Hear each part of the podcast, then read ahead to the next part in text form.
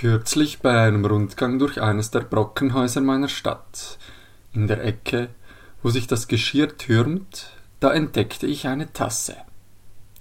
Nicht irgendeine Tasse. Algengrün war sie, und durch den Brennvorgang wies sie ein eigentümliches braunes Fleckenmuster auf. Sie ist ein Stück des ersten Tafelgeschirrs meiner Kindheit. Längstens ist davon der letzte Suppenteller zerschlagen oder entsorgt worden, und so weckt die Tasse im Brockenhaus viele Erinnerungen.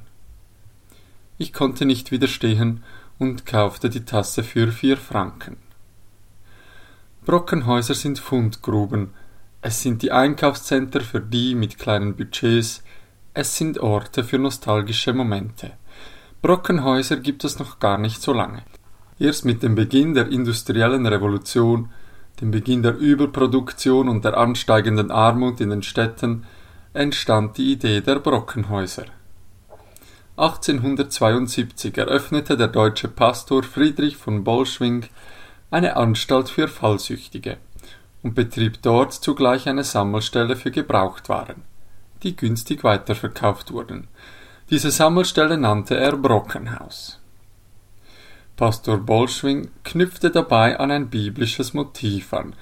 Gleich an mehreren Stellen im Neuen Testament berichten die Evangelien von der wundersamen Speisung.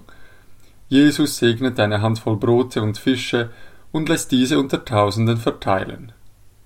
Als sich alle satt gegessen hatten, die übrig gebliebenen Brocken eingesammelt wurden, füllten sich mehrere Körbe mit den Essensbrocken.